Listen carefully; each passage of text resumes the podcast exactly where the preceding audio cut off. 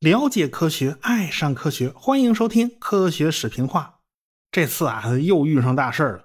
星期六早上一觉醒来啊，传来了一个振奋人心的好消息：祝融号火星车啊，已经成功的在火星乌托邦平原的预定地点着陆了啊！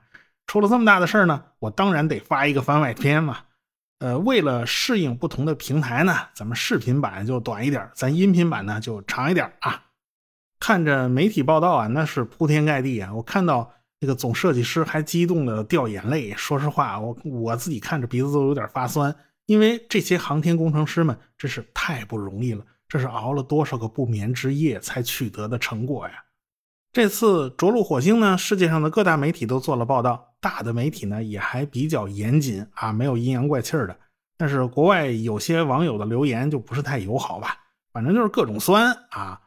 不过呢，也有真心为我们的成就感到激动的啊。有的老外他自己架了一口大锅，专门在家里自己呀收听天问一号发出的信号。尽管那个信号很微弱，很微弱，而且他也没法解码，但是可以通过无线电的多普勒频移来判断天问一号的行为。啊，它是刹车啦，还是变轨啦？哎，从频率变化上还是可以猜到的。所以人家那是真的关心呢，这人家真的是铁粉啊，那是。不管别人怎么说啊，你这个实实在在的成绩摆在大家面前呢，谁也没法否认呢。所以 NASA 的副局长叫托马斯·祖布钦还发了一个推特祝贺了一下，那 NASA 的官方账号还跟着转载了一下，这说明我们真是。确确实实的超越了当年苏联和欧洲的成就，成了第二个把火星车送到火星表面安全着陆的国家。我们确确实实是世界第二了呀！在此之前呢，呃，火星上的探测器主要是美国人的啊，所以呢，这也算是我国的航天技术人员又填补了一项国内技术空白啊。尽管全球其他国家差不多都躺平了，他们连填补空白的欲望都没有了，但是这个这不是我们的风格是吧？我们咬牙发狠呐，看见这块空白呢，他一定得给它填上。我们的天问一号呢，呃，环绕火星啊，已经足足转悠了好几个月了。一方面呢，是因为行星探测方面我们还真的是个新手，对于火星地表呢不那么太熟。需要仔仔细细的把火星观察一遍，寻找到一个合适的降落地点。尽管此前呢，美国人呐、欧洲人呐，他们都拍了不少高精度的照片了，但是精度到每像素零点五米分辨率的这个照片还是很缺乏的。呃，道理很简单，要拍摄这种超清晰度的照片呢，它拍摄范围就小的可怜了。美国人和欧洲人也不过就是想多。看看自己探测器要降落那地方，哎，朝那地方多拍。呃，祝融号要去那个地方呢，他恰好没拍过，那那没办法，人家没有嘛，呃，可能有也不给我们是吧？那那那就只好自己去拍嘛。所以呢，就先绕圈子多拍照。另外一方面呢，对于火星上的气候呢，也要好好做个记录，因为火星上动不动就全球性的刮那沙尘暴啊，那一刮起来，那啥都看不清楚。你要是趁这沙尘暴的时候，你稀里呼噜扔下去了，那天知道它掉哪儿。你得找那个沙尘暴特别少的季节，哎，把那个火星车给它扔下去。否则的话呢，你万一下去以后还没来及充电，又刮沙尘暴了，那不倒霉吗？是吧？所以不能办这种事儿。再说了，具体的降落时间啊，也是要仔细斟酌的。最好呢是趁着大太阳，趁着阳光普照的时候，咱降落了。啊，落到火星表面以后呢，还有时间开太阳能电池板充电。你别忘了啊，祝融号的肚子里面还有一个暖宝宝，这东西呢底热特别大啊，可以靠晒太阳来积攒热量，慢慢的让它把温度升上来。然后到夜里面呢，这东西会慢慢的把白天收集到的热量全部放出来，然后呢，它就维持这个探测器的温度，保证自己不被冻死。祝融号预定的着陆地点呢，是在火星北半球最大的乌托邦平原的南端，具体的位置呢，大概是北纬二十五度，东经一百零九度。我看有人说啊，这个位置相当于咱们国内的昆明那个位置啊。在这附近呢，有好几个探测器。美国人的毅力号离这儿就没有多远啊。说没多远，也得有两千多公里吧？啊，两千多公里大概就是北京到广州的距离嘛。呃，当年欧洲人扔的那个小猎兔犬号呢，也在附近，但是 掉下去就摔坏了，所以，这个死掉的不能算啊，咱就不算它了。反正呢，根据毅力号测量的温度，夜里最冷呢能到零下八十多度，白天最高也就在零下二三十度的样子。啊，这气温呢都快赶上北大荒的冬天了哈，这个实在是挺冷的。但是知足吧，这个温度在火星上已经算比较暖和的了。所以呢，如果说祝融号没充满电，也没给那暖宝宝蓄满了热，那后果很严重啊，有可能这一宿就挺不过来了呀。大概是在北京时间五月十五号的凌晨四点钟，祝融号呢就和天问一号分离了。几个小时以后呢，它才进入了火星大气比较稠密的部分。它的高度那时候呢是一百二十五公里。火星那大气呀，说稠密，它也稠密不到哪儿去啊！它它就相当于咱们地球上三万米高空的那个气压。但是这空气好歹呢能为祝融号减速，咱大不了呢就进入的时候角度稍微小一点，在火星大气之中穿行的距离长一点啊，这样减速就比较充分了。祝融号这个时候呢，速度是四点八公里每秒，降落到火星上的这个物理过程吧，就是。把祝融号的动能和势能全得给它消耗光了，最后啊，速度和高度都变成零，那才行了。啊，百分之九十的能量呢是靠火星稀薄的大气层来消耗的。火星大气和祝融号摩擦的时候呢，就会产生非常严重的发热，所以祝融号必须有一个防热大底在前面顶着。等到离火星表面还有十公里的高度，这速度已经大大下降了，降到了四百六十米每秒。这个时候呢，防热大底就可以扔了，火星车就露出来了啊，顶上那降落伞也弹出来了。火星上的空气呢非常稀薄，因此呢，它的音速也很低，大概只有二百四十米每秒。要知道，我们地球上一般的音速怎么也得三百四十米。所以呢，祝融号当时的速度是四百六，相当于是两倍音速，在超音速状态下开伞呢，这对我们来讲呢是个前所未有的难题。好在呢，我国有各种尺寸的风洞啊，什么超音速风洞，什么风洞都有啊。而且呢，呃，咱们可以用这些风洞来做试验啊，而且还可以用太空火箭在地面上往天上打嘛。哎，这样就可以充分的测试在超音速状态下这降落伞能不能打开。哎，你别说，这样严谨的操作还是非常有用的。这一次，祝融号在火星大气层里面成功的打开了降落伞，把探测器的速度从四百六十米每秒降到了九十米每秒。到了这个时候，降落伞的任务也就完成的差不多了。然后，祝融号的底座伸出几条腿准备好着陆。然后，底部七千五百牛吨的变推力发动机开启，然后降落伞就扔了。啊，那个祝融号就开始最后的降落过程了。要靠火箭反推来着陆。当距离火星表面还有一百米的时候，这祝融号需要悬停在空中，然后开启这个地形探测设备。你得找块平整的地方降落，是吧？为了保持姿态，周边的小发动机呢在不断的左右喷气来调整姿态。探测器和发动机的配合啊是不能有一点误差的。你到最后没配合好，啪嚓一下摔了，那就前功尽弃。这就差最后一哆嗦了，是吧？但是欧洲那小猎兔犬号就是，呃，探测器到最后一步摔坏了，没信号了。其实美国人当年也差点出事儿。美国的海盗二号啊，他那发动机提前了零点四秒关机，结果呢，他那就一条腿搁在一大石头上，他没搁平地上，那整个机身倾斜了八点二度。所以前人犯过的错误，我们就加倍小心吧，千万不能再犯了。最后嘛，祝融号啊，托您的福啊，它是缓缓下降。安全的降落在了火星的表面，这就是祝融号惊心动魄的九分钟。相关的测控数据呢，要再过十八分钟才能发到地球。要知道啊，现在火星离我们有三亿公里的距离，即使是光速跑起来也得这么长时间。所以呢，地面没有办法完全操控，过程又太复杂啊！要空气减速、换降落伞、降降落伞，然后再换火箭反推。他来了个麻烦，所以啊，那么多探测火星的探测器里面有一半没能成功着陆，所以火星堪称是探测器的坟场啊。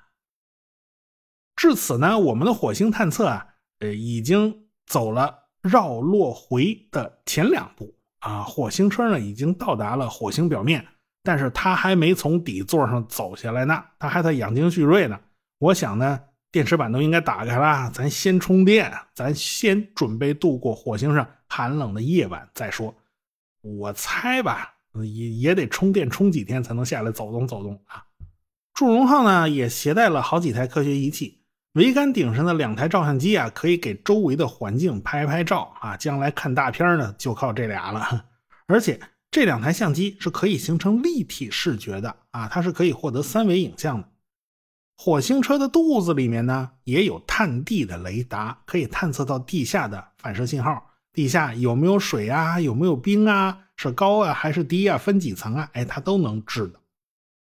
乌托邦平原呢是一个巨大的撞击坑，而且呢历史就比较古老了。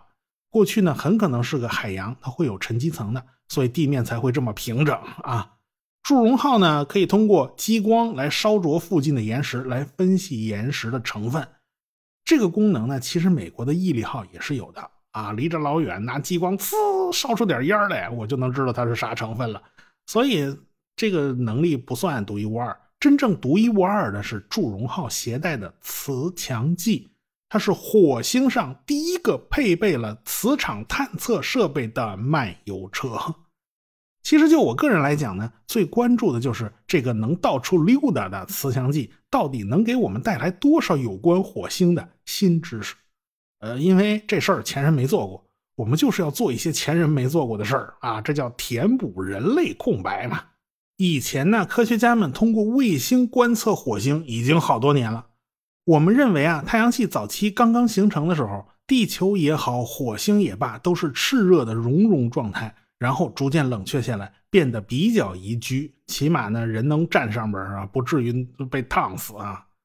就拿我们的地球来讲，地下的情况就非常复杂，因为地下的高温会使得岩石融化变成液体。但是高压呢，又会使得液体被压成固体。到底谁占上风？你到底是液体还是固体？那就随着深度的变化而变化。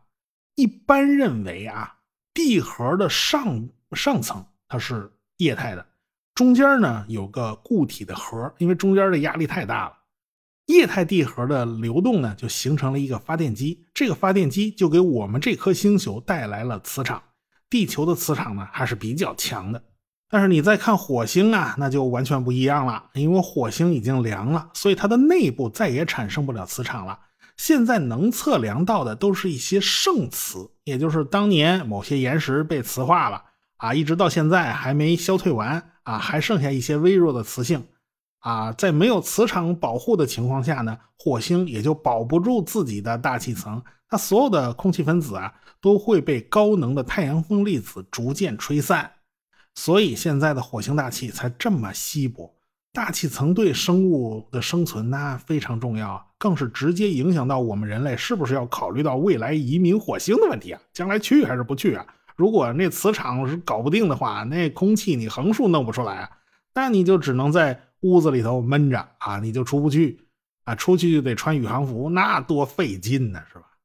当然了，一颗岩石行星啊，它不会一开始就有磁场，啊，只有核心部分保持炽热，但上边呢已经凉了，这个时候它才会产生热对流，这时候才会产生磁场。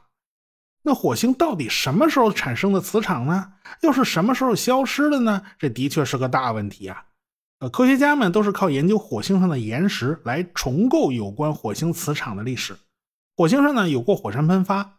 火星当年的核心也是热的，大致上呢，火星是可以分为火星外壳、火星地幔和火星核这么几层吧。岩浆是来自于火星幔的，呃，岩浆的温度很高，它的温度呢已经超过了居离点，超过了居离点这个温度呢，它就没有办法被磁化，哎，它只有喷出地面以后逐渐冷却，当温度低于居离点的时候，它就会当被当时的火星磁场给磁化了。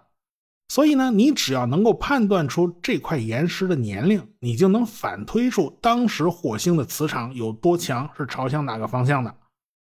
火星的南半球呢，到处都是山，平地很少；火星的北半球呢，就比较平坦，平原也比较多。